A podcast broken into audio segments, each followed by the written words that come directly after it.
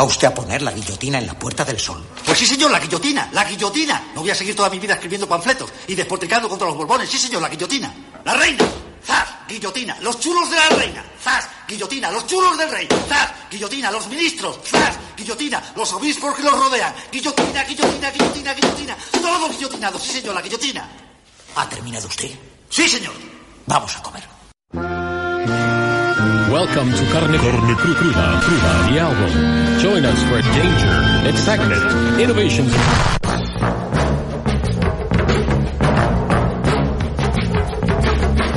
Allá por los años 60 los británicos de Kings cantaban que además de tocar en una banda de rock and roll, querían ser directores de cine para hacer películas maravillosas y que el mundo se entendiese mejor.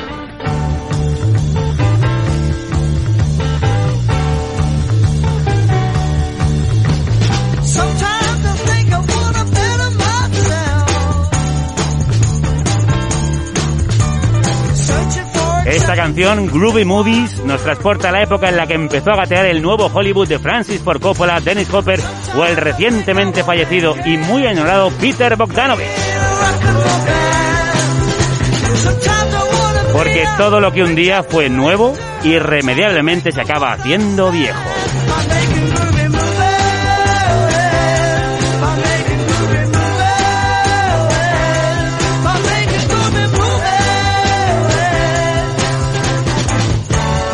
En aquella época, aunque unos años más tarde, en 1973, se ambienta la película Licorice Pizza, una de las favoritas para los Oscars que se estrena en España el 4 de febrero y es el último trabajo de Paul Thomas Anderson. Genio incomprendido del Hollywood noventero que puede ser un tremendo brasas cuando se junta con colegotes como Quentin Tarantino con unas rayas de por medio. Dejé la cocaína hace años, después de pasar una noche insoportable en casa de Quentin Tarantino, escuchándole a él y a Paul Thomas Anderson presumir de su trabajo. A todos los adictos deberían encerrarlos en una sesión de cine privada con Tarantino y Anderson puestos de cocaína, porque después de eso no volverán a ponerse nunca.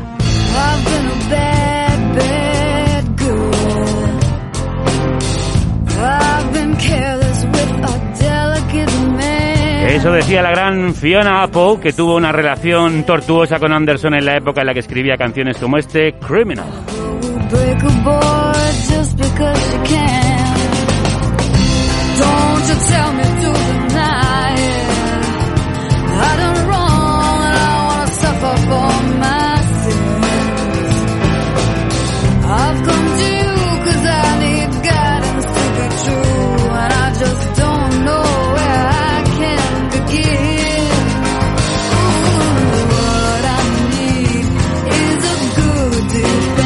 Eso ocurrió a finales de los 90 cuando Fiona se anticipó al movimiento Me Too al desvelar que fue violada cuando tenía apenas 12 años por un desconocido. También se adelantó a su tiempo hablando sin tapujos de sus problemas de salud mental.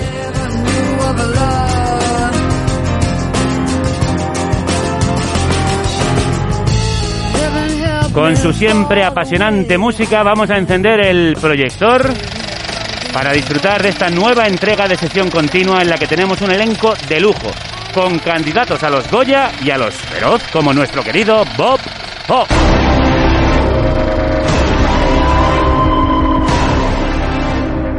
¿Has visto lo que ha hecho la guarra de tu hija? Ah, pues no, no lo he visto. Pues nada, que está ahí metiéndose un atracón de series y películas.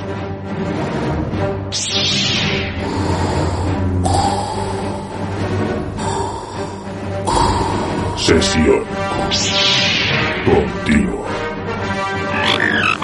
Un maratón radiofónico de series y películas.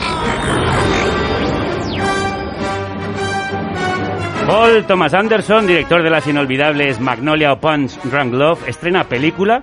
Y con nosotros tenemos una vez más a Marta Medina para guiarnos y evitar que la avalancha audiovisual de salas y plataformas acabe enterrándonos vivos. Marta, crudos días. Crudos días, Javier. Primera sesión continua de 2022. ¡Feliz año! ¡Feliz año! Primera Eso es. sesión continua y yo ya llego desfondada, ¿eh? ¿Y eso por qué? Mira, porque acabado el año empiezan todas esas etapas de la carrera hacia los Oscar. Que si los Globos de Oro, que si los BAFTA, que si los premios del sindicato de actores, del sindicato de guionistas, del sindicato de directores, que soy presidente del sindicato de los sindicatos. Ah, será por sindicatos. y aquí en España pues tenemos los Feroz, Sí. el día 29, Sí. y los Goya, que son el 12 de febrero. Así que me da un poco de agua, Agua, agua, o sea, bebe, bebe, bebe. no hemos salido todavía y ya necesito habituallamiento. Bueno, pues respira un momento, respira un momento. Yo respiro.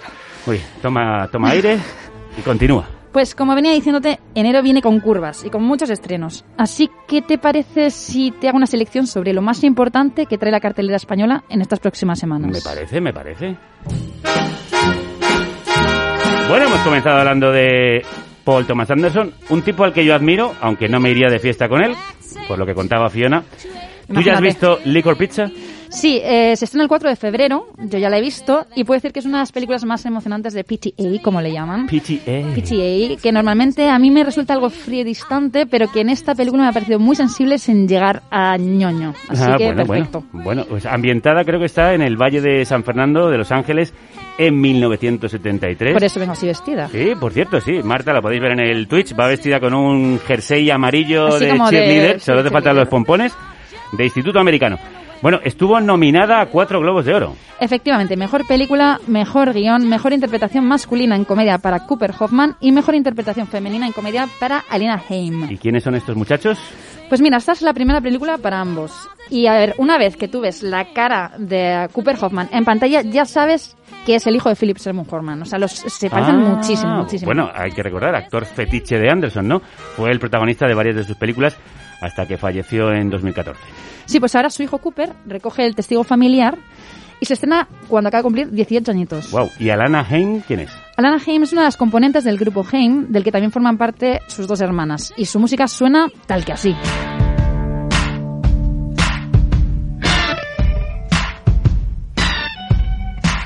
You know I'm bad at communication.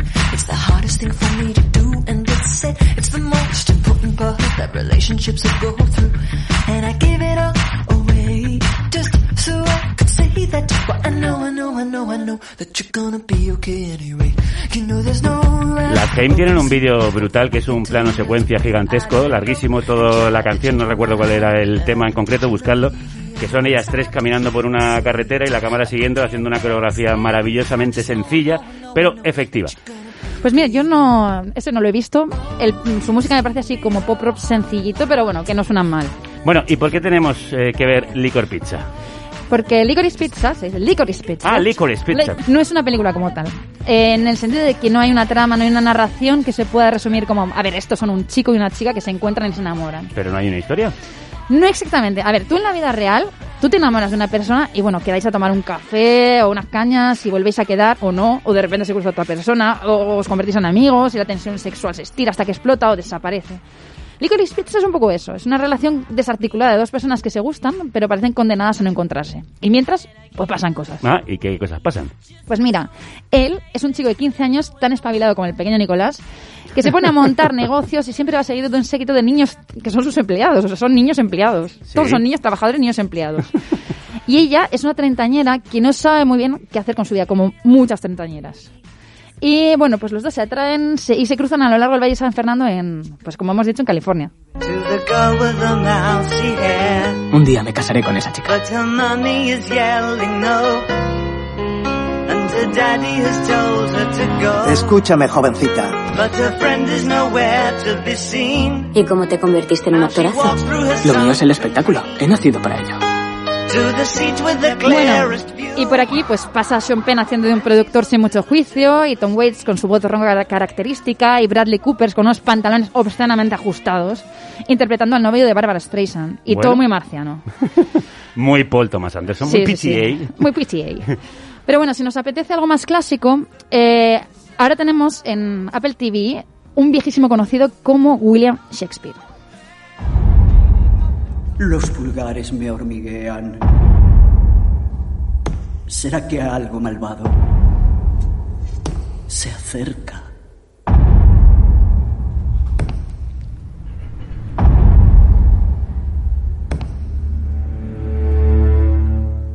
Vale, vale, vale. Veo que nos ponemos serios. A ver, es que para hablar de Shakespeare hay que ponerse muy solemnes. Hablamos de reyes que se vuelven locos, de traiciones, de asesinatos. Hablamos de todo eso. Bien. Se acaba de estrenar, como he dicho en Apple TV, Macbeth. La, ya primer- decía yo, ya decía yo, digo, esto es Macbeth. la primera película en solitario de Joel Cohen. Eso sí es un drama, ¿eh? La separación de los hermanos Cohen. Pues sí, eh, porque a mí me pena mucho que Ethan Cohen haya decidido jubilarse tan pronto y sobre todo porque en este Macbeth no aparece el humor tan característico de los Cohen, que a mí es una cosa que, o sea, que me bueno, apasiona. vamos a ver, Marta, es que meterle humor a Macbeth es complicado. A ver, todo es posible, pero bueno, sí, un poco sí, un poco sí. Además, si alguien espera en esta película, pues esa fina ironía judía suburbana marca de la casa, pues que busque en la videoteca porque esta adaptación del clásico shakespeariano solo va a encontrar pesadilla y desolación. ¡Qué bien! Está rodada a camino entre el teatro y el cine. Y este Macbeth utiliza una fotografía en blanco y negro y recursos oníricos así como el humo, los encuadres aberrados, los espacios desproporcionados para crear una sensación como de sueño terrorífico. Bueno, la alegría de la huerta. Pues si tú no te irías con PTA de, de fiesta, yo tampoco me iría con estos de fiesta, ¿sabes? Y de protagonistas tenemos a Denzel, bueno, Denzel Washington. Ah, Sí. hoy estamos con de correcciones. No, No es que le entrevisté y me corrigió y Ah. todo el rato en plan, no soy Denzel. Denzel, Denzel. Denzel Washington. Y con Fran- Frances McDormand en el papel de Lord y Lady Macbeth. Bueno, interesante elección la de un actor afroamericano para dar vida al futuro rey de Escocia. Bueno, no es nada nuevo porque en realidad en los años 30 Orson Welles dirigió una adaptación teatral de Macbeth protagonizada por un reparto exclusivamente negro. Además, el tipo trasladó la acción de Escocia al Caribe, al Haití de principios del siglo XIX, Sí. y esto se convirtió en la escena, en la sensación, vamos, absoluta de la escena neoyorquina. Y a la producción esta se la conoce como Voodoo Macbeth. Ostras, de esto no tenía ni idea. ¿Y cuántos años tenía Orson? Pues mira, me voy a echar a llorar porque, o sea, tenía 21 años. Es que ese tipo era insultantemente precoz. O sea, 21 años, con 21 años hace esta locura. Y luego, 12 años después, llevaba al cine otro Macbeth, pero esta vez con él de protagonista. Ese sí que lo recuerdo. Bueno, bueno, bueno. Parece que pasamos algo todavía más siniestro y oscuro. Bienvenidos al pasaje del terror. ¿Vamos a hablar de monstruos, de vampiros, de zombies? No, de algo mucho más terrorífico. ¡Oh, Dios mío! ¡Del circo! ¡No! ¡Del circo, del circo, no! ¡Del circo, no! ¡Por favor, del circo, bueno, no! bueno, no te preocupes. De un circo que por lo menos no hay ni mimo ni payasos. Hay mediums, hay hombres forzudos, hay gentes con extrañas habilidades. Hablamos del Callejón de las Almas Perdidas, que es la traducción horripilante de Nightmare Alley, la última película de Guillermo de Toro, que se estrena este 21 de enero. Y por cierto, tengo que decir que viene, o sea, esa traducción viene de- también de la película, de una película antigua, que ahora Ah. te explicaré. Muy bien. ¿Y qué se cuenta esta vez, el bueno de Guillermo?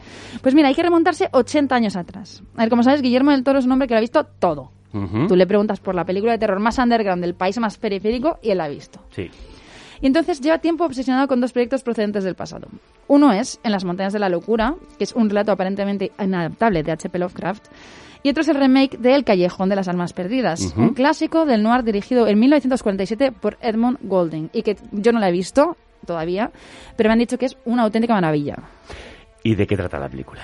Pues mira, la película, eh, ya sabes que en la filmografía de Guillermo del Toro está construida sobre personajes monstruosos, sobre gente que se sale de lo común.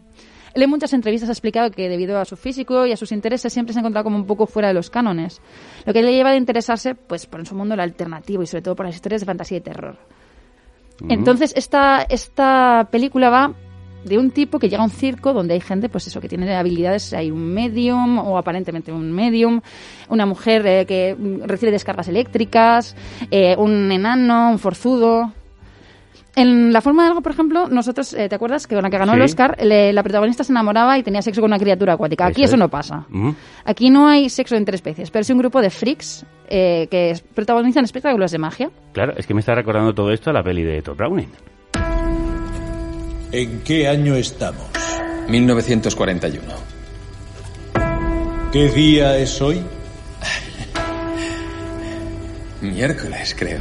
A la mítica Freaks, la parada de los monstruos. ¿Tiene algo que ver? Eh, pues no exactamente porque, claro, los freaks sí que eran freaks con eso, diferentes habilidades o no habilidades, pero aquí son gente abyecta, que son asesinos, ladrones, estafadores y que, bueno, que hacen un poco de trampas con esos poderes que tienen. Bueno, bueno, bueno, bueno, bueno. Entonces tenemos a Bradley Cooper interpretando a un buscavidas que aprende trucos de mentalista para sacarle el dinero a los incautos. Otra vez Bradley Cooper está en todas partes. Bar- Bradley Cooper, o sea, está que lo peta este, este año. Sí, ¿Qué más? Tenemos a Rooney Mara dando vida a una supuesta eh, mujer eléctrica. Y luego Kate Blanchett, que hace de una psiquiatra así con intenciones como un poco aviesas. Que también está por todas partes, También hay que está. decirlo. Tony Collette, Willem Dafoe y mi crush adolescente Ron Perlman. Eh, ¿Tu crush adolescente era Ron Perlman? ¿El Salvatore del nombre de la rosa? Exacto. O también el hombre de la ciudad de los niños Eh, perdidos. Ahí, ahí- ahí le has dado. Ahí Pues es donde tú te enamoraste, Ahí, claro. bueno, yo me enamoré perdidamente de la ciudad de- con, con 7 8 años de, de Romperman en la ciudad de los Niños perdidos y hace poco, bueno, hace un par de años le abordé en, en el Festival de Málaga y le dije... Por Dios, Ron, eres, eres- eres- enamora- madre. Estaba enamoradísima de ti cuando eras pequeña. Y bueno, se me quedó con una cara bastante asustada, en plan, seguridad. ¿Dónde está Seguridad, tengo aquí un stalker. Sí, sí, sí, sí, sí. Bueno, bueno, bueno. Probablemente era la primera vez en su vida que una desconocida se le declaraba. En fin, en resumen, lo más destacado de este inicio de año a apuntar es Licorice Pizza de Paul Thomas Anderson, Macbeth de Joel Cohen y El Callejón de las Almas Perdidas de Guillermo del Toro. Empezamos fuertecito. Empezamos fuerte. Y ahora vamos a pasar a la pequeña pantalla para hablar de una de las series del año. Maricón Perdido. Una producción original de TNT creada por Roberto Enríquez, guionista, escritor, bloguero, crítico, conocido como Bob Pop. ¿Y tú quién eres? Me llamo Roberto. Roberto Enrique Cigueras. Nosotras. Bueno, él. Yo. Bueno, tú. ¿Roberto? Él. Sí, yo. Yo estaba ahí hace años, soportando las miraditas de las señoras y a los chungos que me llamaban maricón. ¿Qué me has llamado? Mentiroso, maricón y gordo. Pídele perdón. Dicen que si eres diferente vas a acabar mal. Éxito de crítica y público, lo está petando allá donde va. Premio Ondas de este año y nominado, tres veces nominado a los premios Feroz que se entregarán en Zaragoza el próximo 29 de enero. Es para nosotros un orgullo, una satisfacción volver a saludar aquí a nuestro querido, admirado Roberto Enríquez, a.k.a. Bob Pop. Crudos días. ¿Qué tal? Crudos días. Qué alegría estar ahí con vosotros. Lo mismo te digo. Vamos a ver, la historia de Maricón Perdido es tu propia historia que relata cómo vivías la homosexualidad en un pueblo en los años 80. ¿Cómo ha sido compartir algo tan íntimo con toda la humanidad? Pues ha sido muy emocionante porque me he dado cuenta de que una historia que, en realidad era muy personal y, que podría no haberle interesado a nadie, de repente se convirtió en algo que se interpretó muy bien por parte de los espectadores, las espectadoras y que además me devolvió una oleada de cariño y de, y de buena intención y buena comprensión que me hizo muy feliz. O sea que ha sido un ejercicio chulísimo. Claro, eh, ahora parece fácil para ti hablar de esto, pero en su momento debió de ser muy difícil vivirlo. Sí, en su momento fue muy difícil vivirlo, pero supongo que ahí fue cuando aprendí a buscar formas de contarlo, de pensar todo esto en algún momento valdrá la pena y, y lo podré contar a mi manera.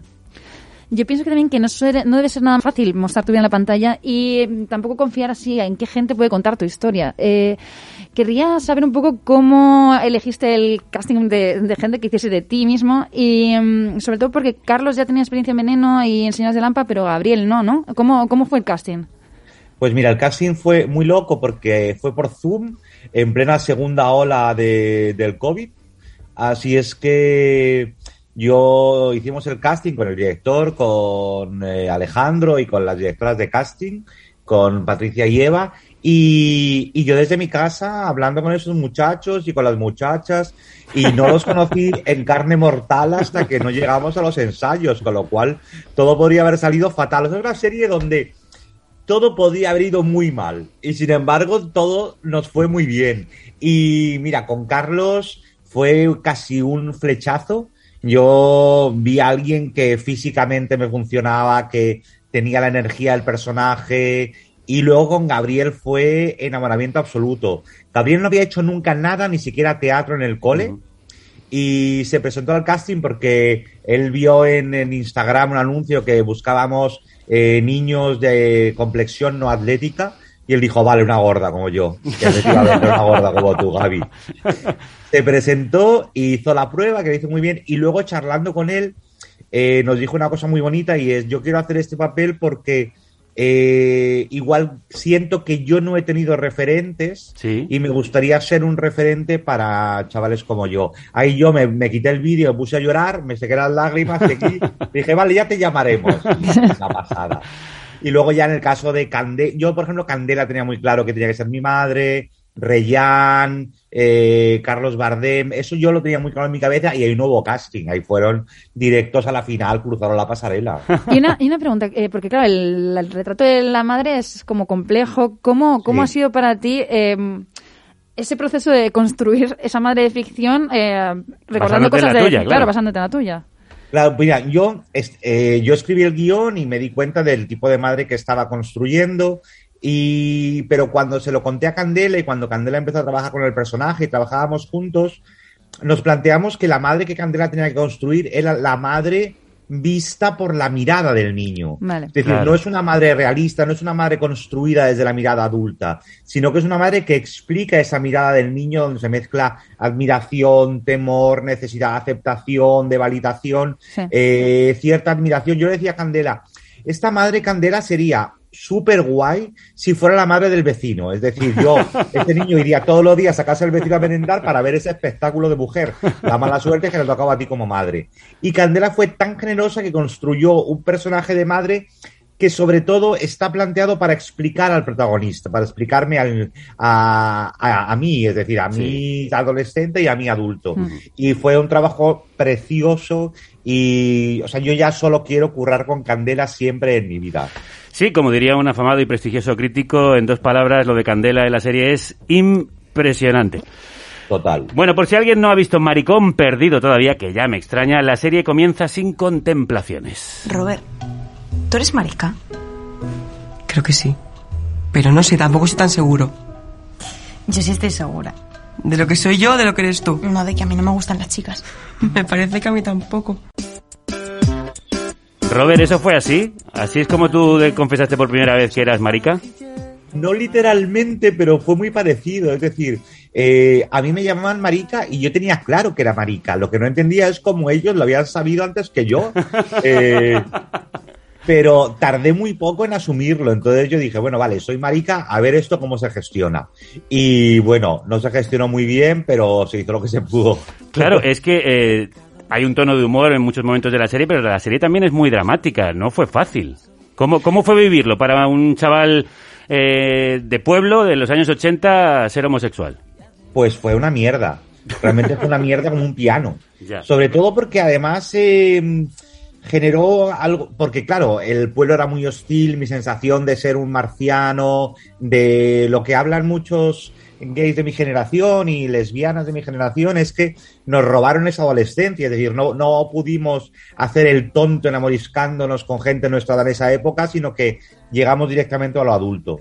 Pero lo peor fue mi expectativa de cuando yo crezca y salga de aquí. Y yo todo el rato quería ser adulto porque pensaba que cuando eras adulto todo era justo y todo era fácil y todo se podía solucionar explicando y hablando.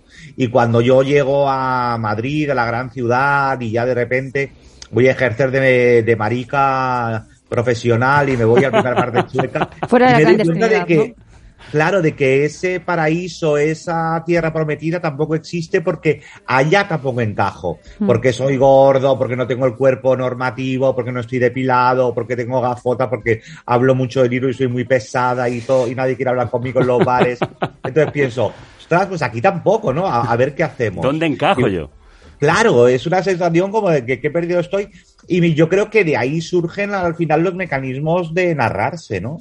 Y entre esos mecanismos, frente al realismo costumbrista que tiene la serie, también hay momentos de fantasía eh, onírica, ¿no? De evasión. ¿Eso era tu forma de defensa?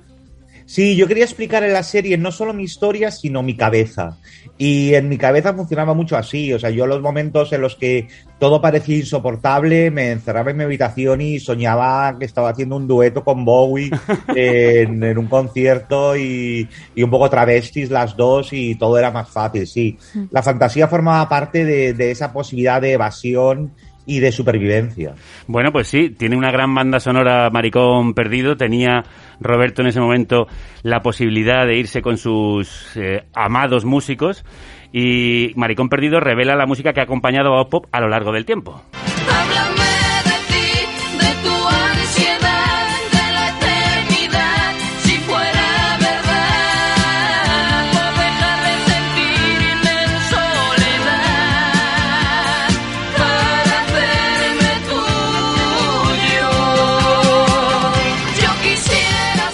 Eh, muchas veces pienso que hace como 5 o 6 años hubiese sido difícil encontrar en la parrilla de televisión eh, una serie que hablase de forma tan cruda de la homosexualidad, que tuviese personajes que estuviesen fuera de la norma. Eh, ¿Qué es lo que ha cambiado en estos años para que se pueda hacer este tipo de series ahora? Pues yo creo que ha cambiado la, la historia. Hemos avanzado mucho. Yo creo que cuando hablamos de todo este movimiento reaccionario de la ultraderecha, tiene que ver con esto, con que la ultraderecha ha visto cómo hemos ido avanzando y cómo hemos construido una sociedad mejor. Y yo también creo que tiene que ver con el avance del movimiento feminista y LGTBI. Yo creo que eh, todos los movimientos LGTBI eh, no convencionales, un poco alternativos, han ido también entendiendo que no era una cuestión de reivindicar hombres blancos, gays, sino que estábamos muchos ahí metidos, había mucha variedad y yo creo que esa diversidad que durante mucho tiempo exigimos, hemos empezado a darla. Y me parece que también tiene que ver con, con el con el panorama audiovisual, tiene que ver con que hay plataformas donde de repente puedes tener productos que no tengan que ir destinados a toda la familia eh, patriarcal, sino que bueno, vas poco a poco ofreciendo distintas perspectivas y eso es muy guay. Tu serie, no obstante, sí que está llegando a público, yo creo, muy diversos, ¿no? Sí, eso es muy bonito, ¿eh? está llegando a gente... Claro, es que en realidad está llegando a gente a la que yo le cuento una historia. Y cuando tú te sientas y cuentas una historia, resulta que tienes más oyentes o espectadores de lo que esperabas. Y eso es muy bonito porque al final hay un punto de conexión con lo universal. Que creo que tiene que ver al final con que para mí mi obsesión no era contar mi historia, sino contarla bien. Y me obsesionaba contar bien una historia. Y cuando cuentas una historia con cariño, con mucho mimo, cuando te lo curras y tal, yo creo que a no ser que pasen cosas muy raras, el resultado suele ser ese, que hay mucha gente que entra. Y yo siempre además pensé, cuando hablaba con la gente de TNT y con el Terrat, que no tenía que ser una serie nicho, sino que cuanto más fuéramos en la fiesta, mejor lo pasaríamos. Eh, también estoy pensando un poco que, ah, hablando de series como, por ejemplo, Veneno, el poder transformador de la, de la ficción, del audiovisual, Sí. que llega a las casas y atrae, o sea, atrae a la- dentro de las casas un colectivo más desconocido para cierta gente, que puede poner en primera línea ciertas temáticas, eh, que se puede producir un cambio social. ¿Tú esperas que Maricón Perdido también ejerza un poco ese, ese cambio, esa posibilidad de cambio? A ver, no soy tan presuntuoso. Yo espero que la gente se lo pase bien, le guste y me coja cariño. Yo ya con eso estoy contento. Bueno, pero Roberto, lo decías al principio cuando hablabas de uno de los actores que interpreta, bueno, de hecho el que te interpreta a ti en la serie. Sí. Necesitamos referentes claro. y los chicos y chicas que puedan en este momento tener necesidad de referentes mm, tienen a Maricón Perdido, entre otros. Sí, exacto, entre otros. Eso me parece lo bonito, ¿no? Que, que yo he insistido mucho cuando hablaba de la serie y de, y de mi papel ahí, y es que la sensación que tengo además es que no estoy solo, que es un trabajo coral donde somos muchas, muchos, muchos contando nuestras propias historias. Eso está muy bien porque amplia, sobre todo porque la ficción tiene una cosa muy bonita y es que amplía las posibilidades de la realidad. Decir, tú puedes pensar que como adolescente, gay, lesbiana, trans, bi, estás en un pueblo, crees que eso es un callejón sin salida y te das cuenta de que no, de que hay posibilidades. Que te abre las posibilidades de una vida que a lo mejor no estás viviendo directamente, pero cuyo modelo te ofrece la ficción. Y ya solo por eso, y eso es lo que a mí también me salvó con los libros. Entonces, también lo quería devolver de alguna manera. Oye, y en la serie también abordas el tema de tu enfermedad, de tu esclerosis. Sí. ¿Por qué querías también hacerlo público? Porque me explica, porque sería muy difícil explicar quién soy, en qué me he convertido, cuál es mi vida, sin explicar este hecho, ¿no? Porque a mí la enfermedad, digamos que me, me cambió la vida y de hecho eh, hay, una, hay una tesis muy bonita sobre la discapacidad y eh, que habla acerca del doble cuántico, es decir, cuando tú tienes una discapacidad de repente estás viviendo una doble vida, la que vives en ese momento y la que crees que seguirías viviendo si todo hubiera sido igual.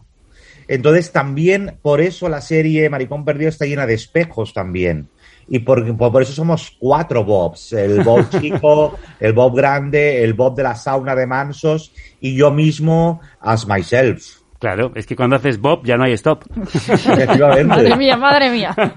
Perdón por este chiste, parece de Pepe Nada, Macías. nada, ese chiste es un homenaje, un homenaje. un homenajazo.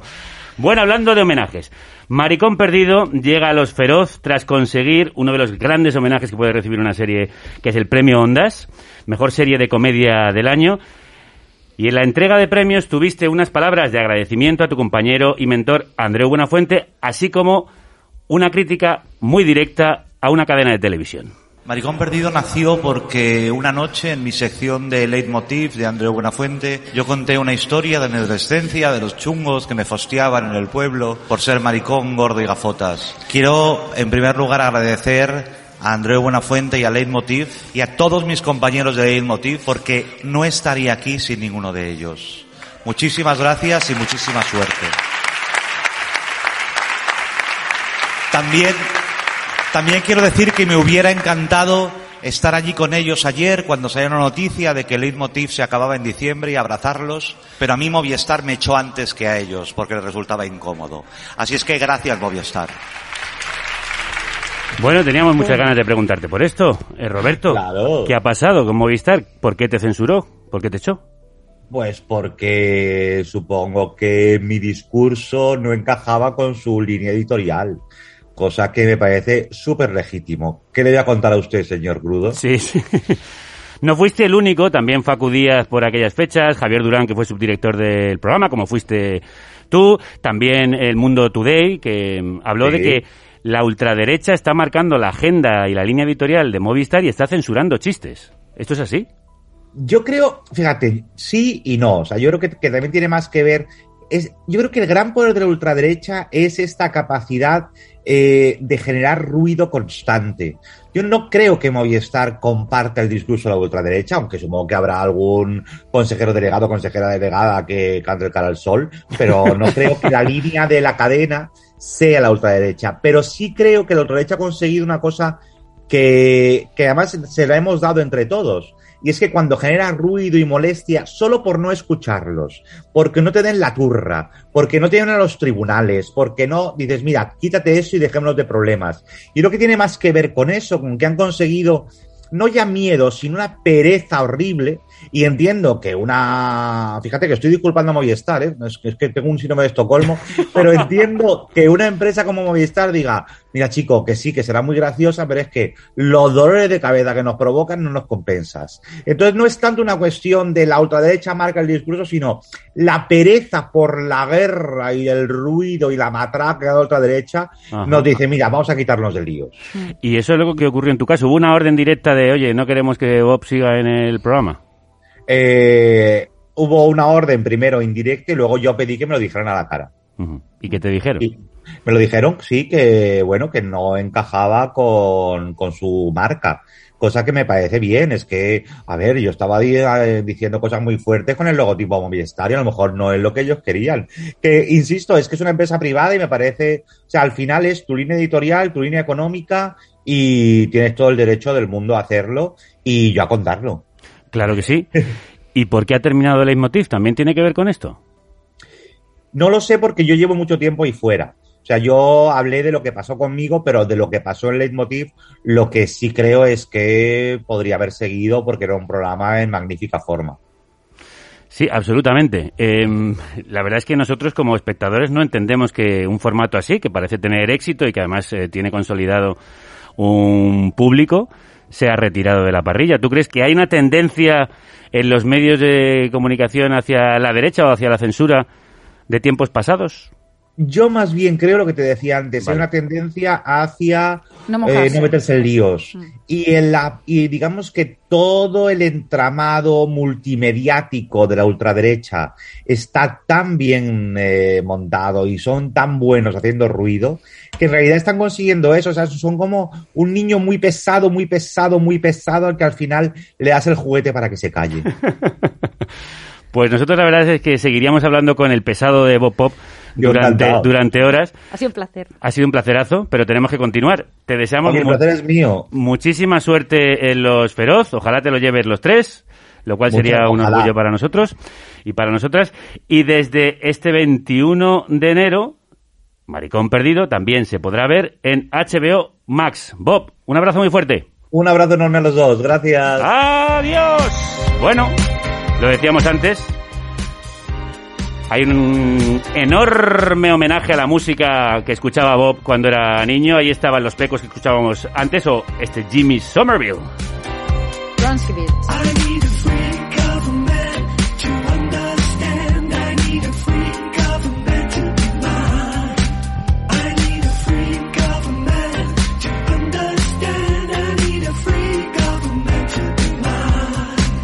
Maricón Perdido ha sido una de las series revelación de este año pasado, de los últimos meses, y como has dicho Marta, algunas veces el audiovisual sirve para impulsar cambios sociales. Pues precisamente por eso te traigo otras dos series que he estado viendo estos últimos días, una de ficción y una documental, que hablan del mismo tema y es un tema también de gran importancia social.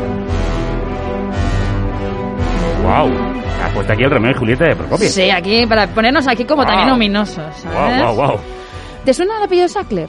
Sí, claro, una de las familias hasta hace poco más ricas y poderosas de los Estados Unidos. Pues sí, más ricas que los Rockefeller. O sea, bien, los Sackler son los dueños de la farmacéutica Purdue Pharma, que comercializa medicamentos como el Valium, el MS-Contin, este último derivado de la morfina, y sobre todo el Oxycontin, un potente opiáceo que se usa para paliar el dolor normalmente de enfermedades oncológicas, pero ahora desde enfermedades oncológicas hasta para un dolor de muelas. Esto parece Farmacia de Guardia, la famosa serie, o La Botica de la Eh, farmacia. Espera, espera, que todo tiene un sentido, todo tiene un sentido. Porque hasta hace poco los Sackler eran una familia respetadísima de, filo- de filántropos, coleccionistas de arte, de esos que donan el dinero a las universidades y a los museos para que graben su nombre de oro aquí en las puertas.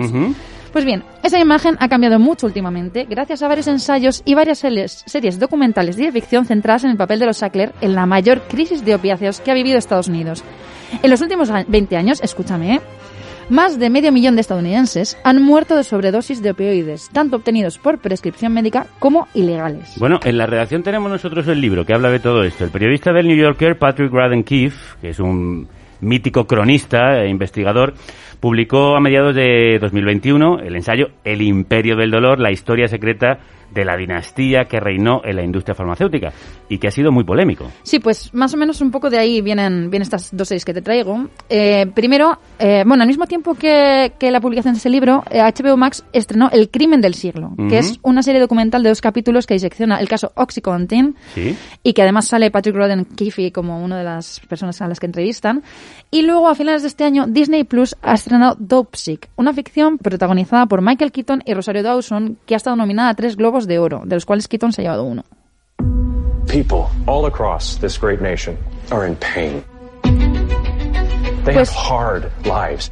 Are you still sore? Dopsic cuenta la historia de un médico rural en la cuenca minera de los Apalaches que empieza a recetar Oxycontin y se da cuenta de cómo sus pacientes empiezan a engancharse. Pasan de tomar la dosis prescrita a subírsela ellos solos y acabar esnifando las pastillas. Wow.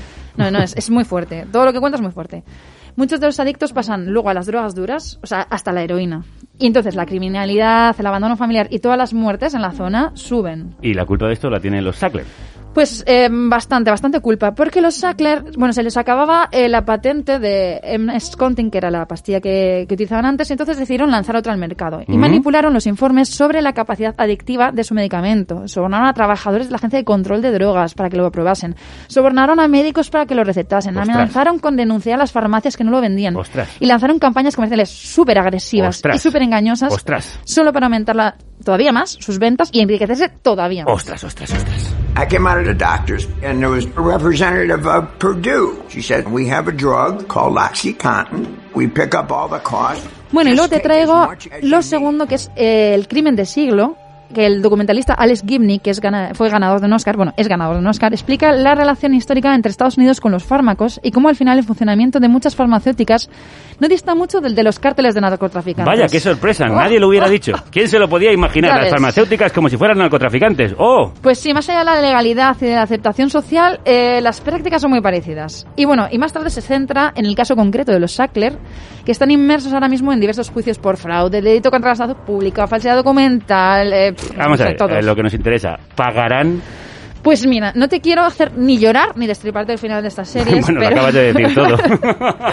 pero si lees las noticias sabrás que la familia se ha declarado en bancarrota Sí, y que, claro. no, y que no están dispuestos a, des- a dejar de escapar un céntimo de su fortuna. Bueno, eh, la verdad es que la cuestión del Oxycontin y la crisis de los opiáceos es un tema de salud pública grave y es sorprendente que hayan sido la ficción televisiva y la literatura periodística quienes hayan tenido que poner el debate en la mesa. Sí. Bueno, pero para no irnos con ese mal sabor de boca, te traigo algo más ligero y más divertido, bueno, súper divertido. Bueno, súper, súper divertido, claro que sí. ¡Vamos con ello! ¡Qué ganas teníamos! Automático significa sin trámite, sin discusión. Entras por la puerta y eres el campeón. Ese es el mundo que quiero yo, sin esfuerzo, sin sudar, en un plish, plash, casi sin pensar, como un estribillo de Alejandro Sanz, con un brazo a la espalda, los ojos cerrados. Mira mamá, lo hago sin manos, fácil. Por la puerta ha entrado uno de los héroes próximos de los Goya, que sí. Sí, pues mira, aquí tenemos a David Galán Galindo, uno de los tres héroes eh, que han dirigido la película Gora Automático a tres directores que intentan hacer cine, sacar sus películas adelante y si eso que les den algún premio. Y tras años de intentos fallidos, han decidido unir sus fuerzas en una sola misión, hacer una película exclusivamente para recibir automáticamente un Goya. Se llama eso, como he dicho, Gora Automático y resulta que efectivamente les han nominado al Goya. Hola, madre. Hola, hijo. ¿Estás viendo la gala? Siento que no te hayan nominado. Son unos mafiosos, madre. ¿Cuántos Trueba hay haciendo películas? ¿12? Ya he perdido la cuenta. Para los que somos la última mierda, no es tan fácil ganar un Goya.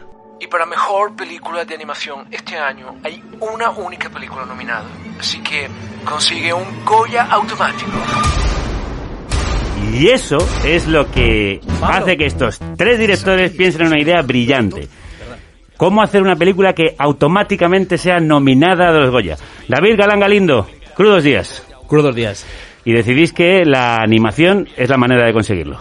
Sí, lo vemos claro, ¿no? Yo estaba viendo la gala de los Goya porque estaba eh, nominado por otra película, por Orígenes Secretos, y de pronto veo ese momento en el que directamente no salen ni las opciones, sino que le dan el Goya a la gallina turuleca de manera automática y digo, bueno, pero esto, es, esto es una maravilla, ¿no? Este, este es el camino. Yo creo que, que si había 5 millones de personas viendo la gala, 4 millones 999 pensaron lo mismo, ¿no? Porque al final somos españoles. Pensamos, "Oh, yo el año que viene me hago una película y que me den un Goya, ¿no? Un Goya automático.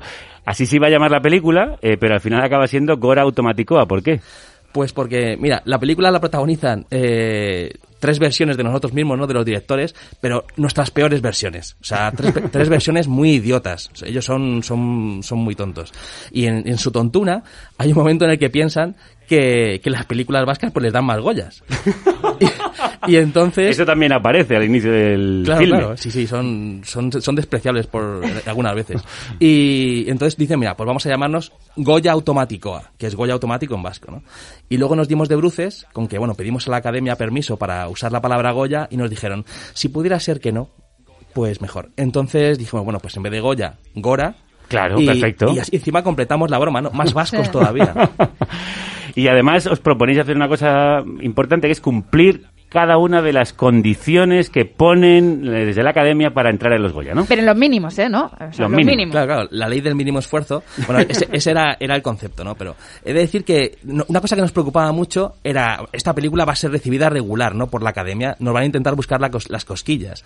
eh, porque somos ahí una- un elemento de contracultura. Entonces dijimos, vamos a cumplir las bases a rajatabla. O sea, que- Escrupulosamente. claro, que no se nos pueda decir ni mu. ¿Sabes? Te puede- puedes estar rabiando pero decir, no, no, es que no, no tengo por dónde agarrarlos porque, vamos, de hecho las cumplimos, o sea, las enunciamos y las vamos cumpliendo. Sí. Y luego, además, en la película, el protagonista dice. Bueno, la madre del protagonista se queja que- de que la que financia sus proyectos es ella. Eh, y luego, pues hay algún crédito por ahí y tal. ¿Cómo se ha financiado Gora Automático? Eh, ¿De dónde habéis sacado la pasta para esta más granada? Pues bueno, al principio nosotros, básicamente, pero bueno, lo bueno hay que decir que tampoco hemos hecho una gran inversión, eh, pero vamos, eh, la poca inversión inicial pues éramos nosotros mismos. Y luego sí que es verdad que en cuanto contamos la película a un productor, pues le interesó, ¿no? Entonces ahí ya dejamos de pagar y dejamos de gastarnos nuestro dinero para gastarnos el suyo, ¿no? Pero he de decir que yo tengo la teoría eh, de que somos la película con menor presupuesto que se ha presentado nunca jamás a los Goya. Pues es extraño porque habéis contado con, bueno, con eh, voces de altísimo nivel, como por ejemplo esta. En el principio no había nada. Y entonces Dios creó los premios. Y de entre todos ellos, el más grande, aquel en el que Dios volcó toda su sabiduría y virtud, su mojo, era el Goya. Con los premios, adquirió Dios el poder de juzgar. Pepe Macías, sí. Atención, amigos, amigas, familia. Uno de los miembros del equipo de Carne Cruda es el narrador de... ¿Cómo habéis conseguido un actor de Hollywood tan, tan solicitado, tan caro como él? Pues fue difícil porque ya sabes que Pepe tiene una agenda Imposible. súper apretada. ¿Verdad que sí, Pepe? Sí, sí. Oh, qué, qué vozarrón. es Samuel L. Jackson es, es- este negro. Por suerte tengo unos vídeos comprometedores de él. Eso sí es cierto. Y Eso, eso, eso. le he hecho Eso ayudó, ¿no? Le he hecho un José Luis Moreno y le he dicho, digo, tengo aquí cosas. No, pero Pepe es amigo de hace muchos años y, y bueno, sabía que, que necesitaba su voz, ¿no? Para, para esta peli. Básicamente son todo atracos, atracos a colegas. Eh, bueno, por la película pasan ilustres personajes de Twitter, por ejemplo, como Andrés. Yo, por favor, Sí. Andrés Trasado está por ahí. O sea, yo quiero saber quién es Andrés Trasado. Esa es la voz de Andrés Trasado. O sea, ¿cómo puedo descubrir quién es Andrés Trasado? Dímelo. Es, es Andrés Trasado y nada, no puedo, tendría que mataros, tendría que mataros si os lo, si os lo digo. Sí os puedo decir una cosa, hay una cosa que me, que me resulta muy curiosa y es que a raíz de esta peli un montón de gente me ha preguntado por quién es Andrés Trasado Ujú. y me encanta que, que en la terna de nombres que se plantean siempre son grandes nombres. Yo creo que, que lo, lo bueno que tiene Andrés Trasado es que es alguien que podía ser cualquiera. No, no, no, busque- no busquéis arriba, no busquéis en... O sea, ¿estás diciendo algo? No, no digo nada. Yo No, no. lo dejo... O sea, El caso es que han ido atracando uno tras otro, amigos, conocidos y desconocidos, para hacer este peliculón, la verdad que divertidísima. La premisa, que vosotros mismos eh, cuestionáis cuando uno de los eh, tres directores dice, oye, ¿por qué no hacemos una película contando exactamente esto de que queremos hacer una película? Y dice, hombre, esa idea es tan facilona, pues la habéis hecho. Sí, es que en realidad nos parece que, que está guay que la película se va haciendo, ¿no? O sea, es una película que muchas veces ahora mismo estamos en las proyecciones y tienes que presentarla y yo digo, mira, es que no voy a presentarla porque la película se cuenta a sí misma, ¿no? En la película se les ocurre hacer la película, en la película van reuniendo al equipo y, y bueno, con, o sea, guardando las distancias yo creo que se parece a películas pues como Adaptation, que son películas en las que te das cuenta de que la película trata sobre ella misma Ujú. y cómo se construye y es, es muy divertido. La gente sale pensando que la peli realmente se ha ido improvisando cacho a cacho, que en realidad no, que en realidad evidentemente había un guion entero, pero sí que da, te da la sensación de que estás viviendo en tiempo real como si alguien te estuviera construyendo la casa según recorres las habitaciones, ¿no? Y en la película no solo hay animación, sino que también aparece una parte eh, de personalidades de carne y hueso, los propios directores, porque entre las reglas para entrar en la categoría de animación puedes tener un 25% de lo que te salga de la punta del nabo. Así venís a decir. Exacto, exacto. Tal, tal cual, tal cual. Pues Incluso sí. pantalla en negro. incluso pantalla en negro. Si es que eh, la, la peli tiene un componente didáctico muy guay en el que de pronto dices, ¿puedo? ¿El 25% podemos ser nosotros y ya está? Sí. Las marionetas no son animación, que es una cosa que me llamó muchísimo la atención. Eh, yo tengo un colega, Juanjo Ramírez, eh, que hizo una película con cacahuetes y, y su película hecha entera, entera con cacahuetes Sí. hablando, no es animación. Ellos consideran que los actores son cacahuetes, re- o sea, son actores reales, los cacahuetes, porque no están animados fotograma a fotograma. Entonces es, es muy curioso, ¿no? La gente no sabe, no sabe eso. ¿Cuál ha sido la regla que más os ha sorprendido?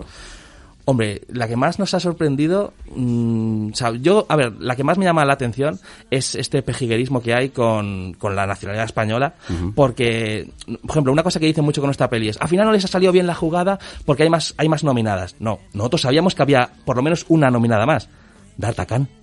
Ah. Y de, y de pronto, la que nos íbamos, la, con, la, con la que íbamos a competir no está porque han considerado que no es española, ¿no? Ah. O sea, y el año Y al pasado- final la cosa va a estar entre D'Artagnan y Gol Automático. No. D'Artagnan no está. D'Artagnan no Ah. está, son unos perros. Muy bueno eso. D'Artagnan se la han trincado Claro. porque no le han dado la nacionalidad a los de ICA y competimos contra estas pelis que han surgido de pronto. Ujú. Eh, no sé, yo creo que han tenido la misma idea que nosotros. que vamos, vamos este año. Todo el mundo vio el momento de la gallina turuleca y dijo, hay que hacer una peli de animación como sea. Pero les hemos jodido, sí, sí. Han dicho, bueno, estos han venido, justo este año han venido a, a reventarnos. Bueno, eh, es una peli de animación en la que aparecen también personajes reales. Bueno, podría competir perfectamente, yo que sé, con la máscara y... Hay y música, hay de. con Roger. Rabbit y efectivamente, también es una peli musical. Ahora con un Goya todo es mejor. Ya tengo el respeto de la profesión. Cambiar el mierda piso por un casoplón. Hola, ¿qué tal? Soy Lavigne, escribe un guion, pondré la pasta Eh, Pepe, para ¿qué tienes que ver tú en todo esto? Yo nada, no me dejaron acercarme a una guitarra. No. Es raro porque Pepe es muy de este tipo de canciones. Es verdad, es verdad, sí, sí. En cuanto pilla un instrumento y, y, y ponerse en esquinas a, a tocar, es verdad.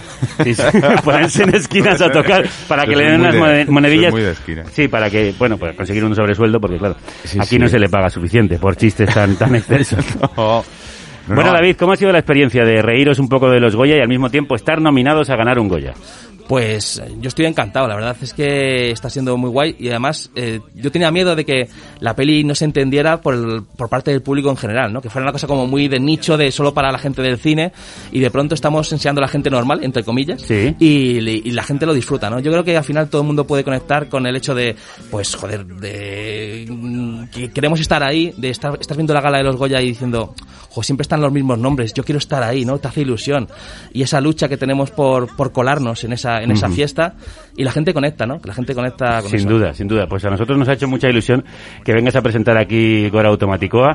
Próximamente en tu pantalla, próximamente con un Goya en la mano, esperemos que sea así. Nosotros apostamos por esta película. David, muchísimas gracias. A vosotros. Y mucha suerte, mucha suerte. Sí, mucha suerte. Os traeré el cabezón, ¿eh? Si Por favor. Ah, bueno, bueno. Eh, te tomamos Promesa, la palabra, ¿eh? promesa, hecha. prometido, Además prometido. vive aquí cerca, o sea que es fácil para él. Y también nos hace mucha ilusión estrenar nueva sección de estrenos, valga la redundancia, como diría Pablo Casado. Películas que se montan y en ocasiones se desmontan por sí solas. Esto que vais a escuchar es obra de Pepe Macías. En esta ocasión el éxito de las pasadas navidades. Ridley Scott y Paolo Basile producen este remake. Oritron. Carne Cruda presenta Pinículas de estreno.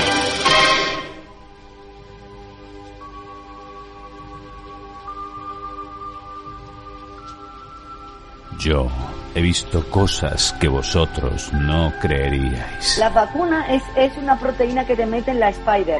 Atacar naves en llamas más allá de Orión. Ahora tenemos la Oritron.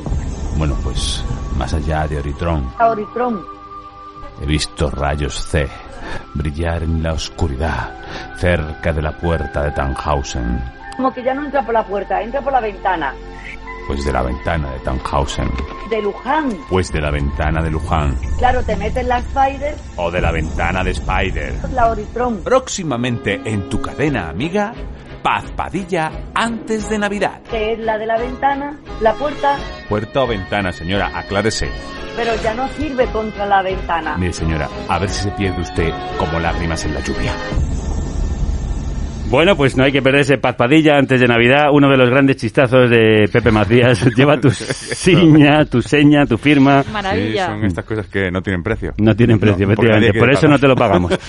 Bueno, Marta, pues, eh, Pues- hoy has hecho un programazo, hay que decirlo. Pues muchas gracias. Hasta aquí mi repaso a las series, a las películas eh, que me han tenido enganchada la pantalla en estas últimas semanas. Y bueno, eh, sobre todo, pues yo estoy aquí para informar, para hacer reflexionar y para entretener y para servirte, Javier. No, no hay que servirme Para a mí. servirte. No, no, para servir a los oyentes. A mí no me tienes que servir nada. A mí lo que tienes que hacer es eh, venir aquí y contarnos todo eso que nos cuentas, todos estos momentos que no se perderán, como lágrimas en la lluvia. Derrotero. Camino, dirección, medio tomado para llegar al fin propuesto. Conjunto de datos que indican el camino para llegar a un lugar. Bueno, ¿qué? ¿Nos vamos? Dirección que se da por escrito para un viaje, de mar. Paséis buen fin de... Libro que contiene un derrotero. Hasta luego. Línea marcada en el mapa de mareas para guiar a los pilotos. Derrota. De derroteros. Derro- derroteros. De Derroteros. dos. Pensar paseando con Santiago Albarrico.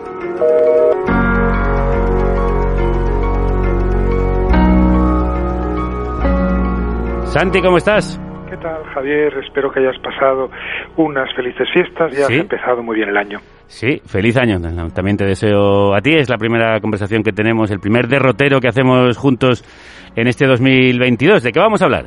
Pues mira, yo te sugería que podíamos retomar una conversación eh, pendiente, inconclusa, que Ah. era aquella sobre las preguntas, sobre qué significaba preguntar, por qué preguntar nos convertía de alguna manera en seres incompletos, fallidos y agrietados. Y creo que después de haber eh, explicado que en definitiva lo que faltaban eran preguntas y no respuestas, porque toda sociedad en realidad es un conjunto de respuestas organizadas, sabemos la mayor parte de las veces que tenemos que hacer y por eso preguntar a veces es muy corrosivo, muy erosivo y muy subversivo, pues yo creo que nos hemos quedado allí donde de, donde íbamos a empezar a hablar de pues de algunas preguntas famosas, de algunas preguntas que, que, que digamos los, los humanos o ciertos humanos habían hecho a lo largo de, de la historia. Por ejemplo. Pues mira, por por ejemplo, las, las que se hace Kant, ¿no? Ah. Eh, que son tres preguntas famosas. Dice él que toda, toda, digamos, la labor filosófica del ser humano pivota en torno a estas tres preguntas. ¿Qué puedo conocer? ¿Qué debo hacer? ¿Y qué cabe esperar?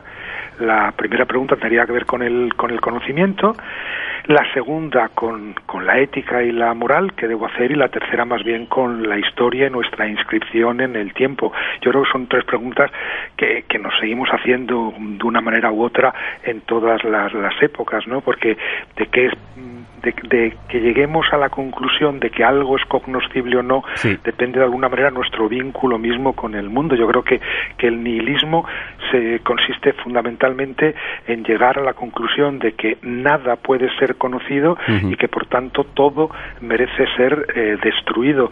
Hay que tener la seguridad de que, de que el mundo es cognoscible para no querer destruirlo y al mismo tiempo pues aceptar que no es enteramente cognoscible, que siempre habrá algo eh, por conocer. En cuanto a qué debo hacer, pues una pregunta fundamental que Kant pues responde con el imperativo categórico, ¿no? Con esta idea de que no debemos hacer nada eh, cuya máxima no pueda ser universalizable, ¿no?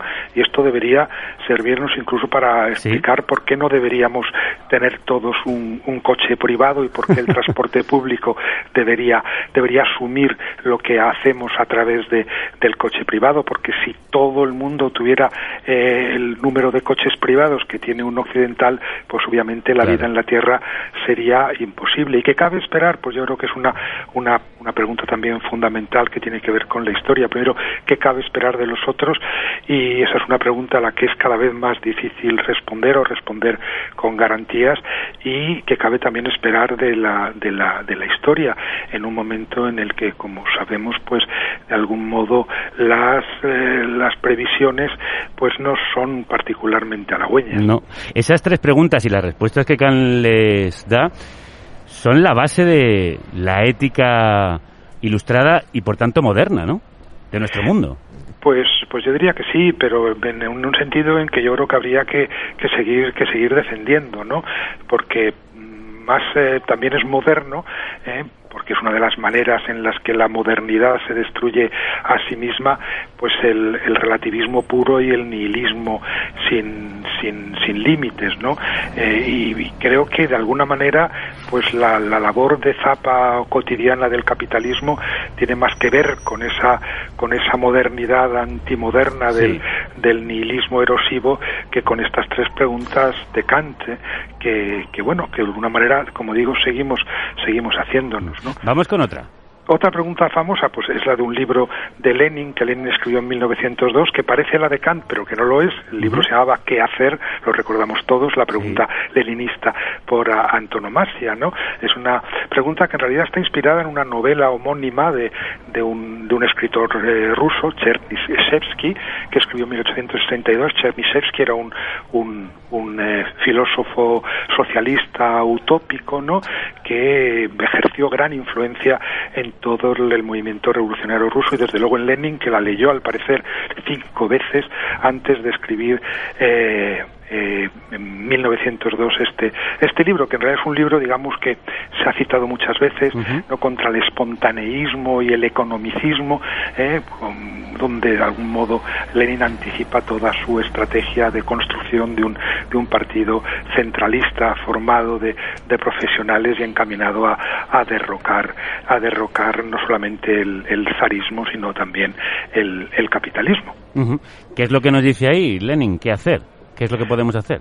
Pues lo que podemos hacer es eso, or- organizarnos, eh, en su caso, pues con un modelo que es muy el del partido, el del partido clásico, el del partido eh, muy centralizado, con- eh, que representa una, a una vanguardia, a una vanguardia preclara que debe eh, movilizar y arrastrar a las masas hacia un, hacia un, una, una revolución eh, que, que se deje de paños calientes y no se limite a reclamar pues salarios más más altos y que tampoco se confíe en el en la espontaneidad de las masas no pues es este modelo del del, del partido clásico que yo creo que felizmente ya no es eh, el que el que la izquierda eh, reivindica, aunque sin duda y por reivindicar a, a, a Lenin, que es una figura a la que hay que seguir estimando, pues no cabe la menor duda de que hoy en día eh, sí que necesitamos articular un sujeto un sujeto eh, colectivo allí donde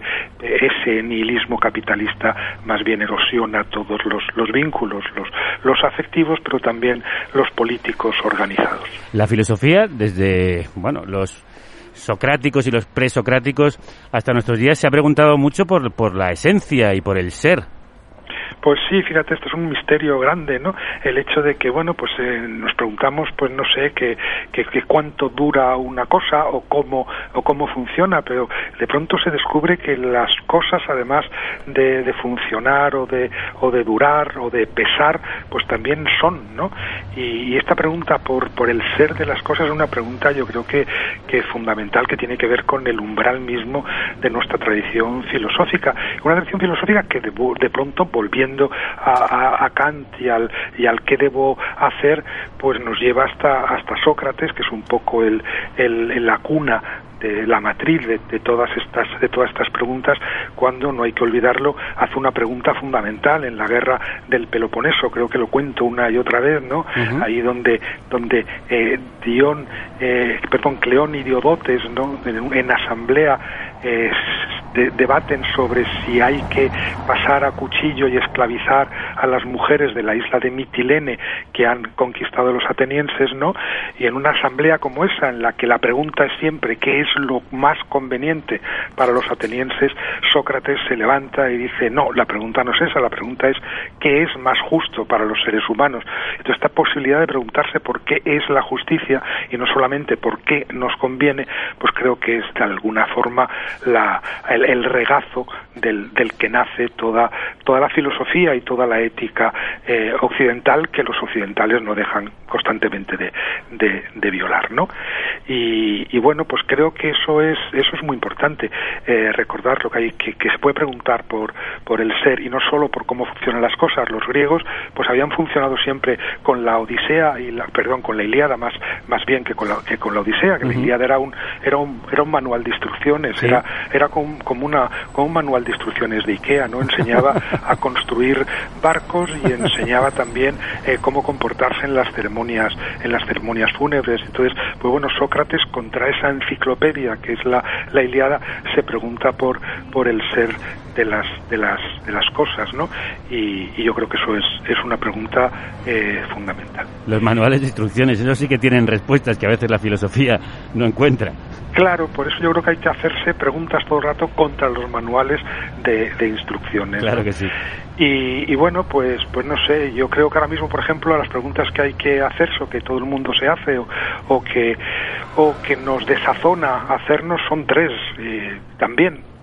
¿No? Y una, una es qué significan las cosas, que Ajá. en realidad tiene mucho que ver con la de Kant, que puedo conocer, sí. porque de pronto pues ya no hay ningún Dios que, que vincule los, lo, las, las, palabras y, la, y, las cosas de una, de una manera, de una manera estable, y entonces pues tenemos que estar constantemente preguntándonos pues qué significa ser mujer, qué significa el, de, el deseo, qué uh -huh. significa eh, la, las relaciones eh, entre los, entre los seres humanos, ya no sabemos qué significan las cosas, y este es un terreno abonado precisamente para que una ultraderecha nos dé respuestas sencillas y, y, y preta por ter y, y, bueno, pues esa es una pregunta que cada vez tenemos más dificultades para responder qué significan las cosas. La uh -huh. otra es cada vez más difícil también de responder. Quién tiene el poder ya no ya no sabemos quién tiene el poder. Ya hay una ya no hay una bastilla clara eh, que debamos eh, derribar y de cuyo derribo dependa el establecimiento de un, de un nuevo mundo mejor no y la otra que yo creo cada vez es más urgente y más angustiosa es esta de cuánto tiempo nos queda en un mundo presidido por por una mm, crisis eh, eh multipolar en la que el cambio climático uh -huh. y, y el, y el deterioro de las condiciones de vida en el planeta están poniéndonos un límite cada vez cada vez más claro y en términos de pocas de pocas generaciones, ¿no? Y qué importantes también las preguntas de los niños, ¿no? Que son siempre esas preguntas que desconciertan porque son nuevas. Sí, exactamente, que tienen que ver esto contra el manual de instrucciones recibido. Los niños siempre te hacen preguntas muy desconcertantes que tienen siempre que ver con, por ejemplo, con el porqué, que ya decíamos el otro día que el porqué en los niños yo creo que funciona más que como una, una demanda de respuesta, funciona como una fascinación por la posibilidad de preguntarse, eh, de, hacer, de, hacerse esa pregunta, ¿no? De preguntarse por las causas de las cosas y no solo por las cosas. Los niños se mueven muy felices entre las cosas, pero que de pronto tengan causas las cosas, pues es, es, es fascinante y por eso esa, ese empecinamiento goloso en preguntarse una y otra vez qué significan las, qué significan las cosas. Y luego hay preguntas, mm, preguntas poéticas.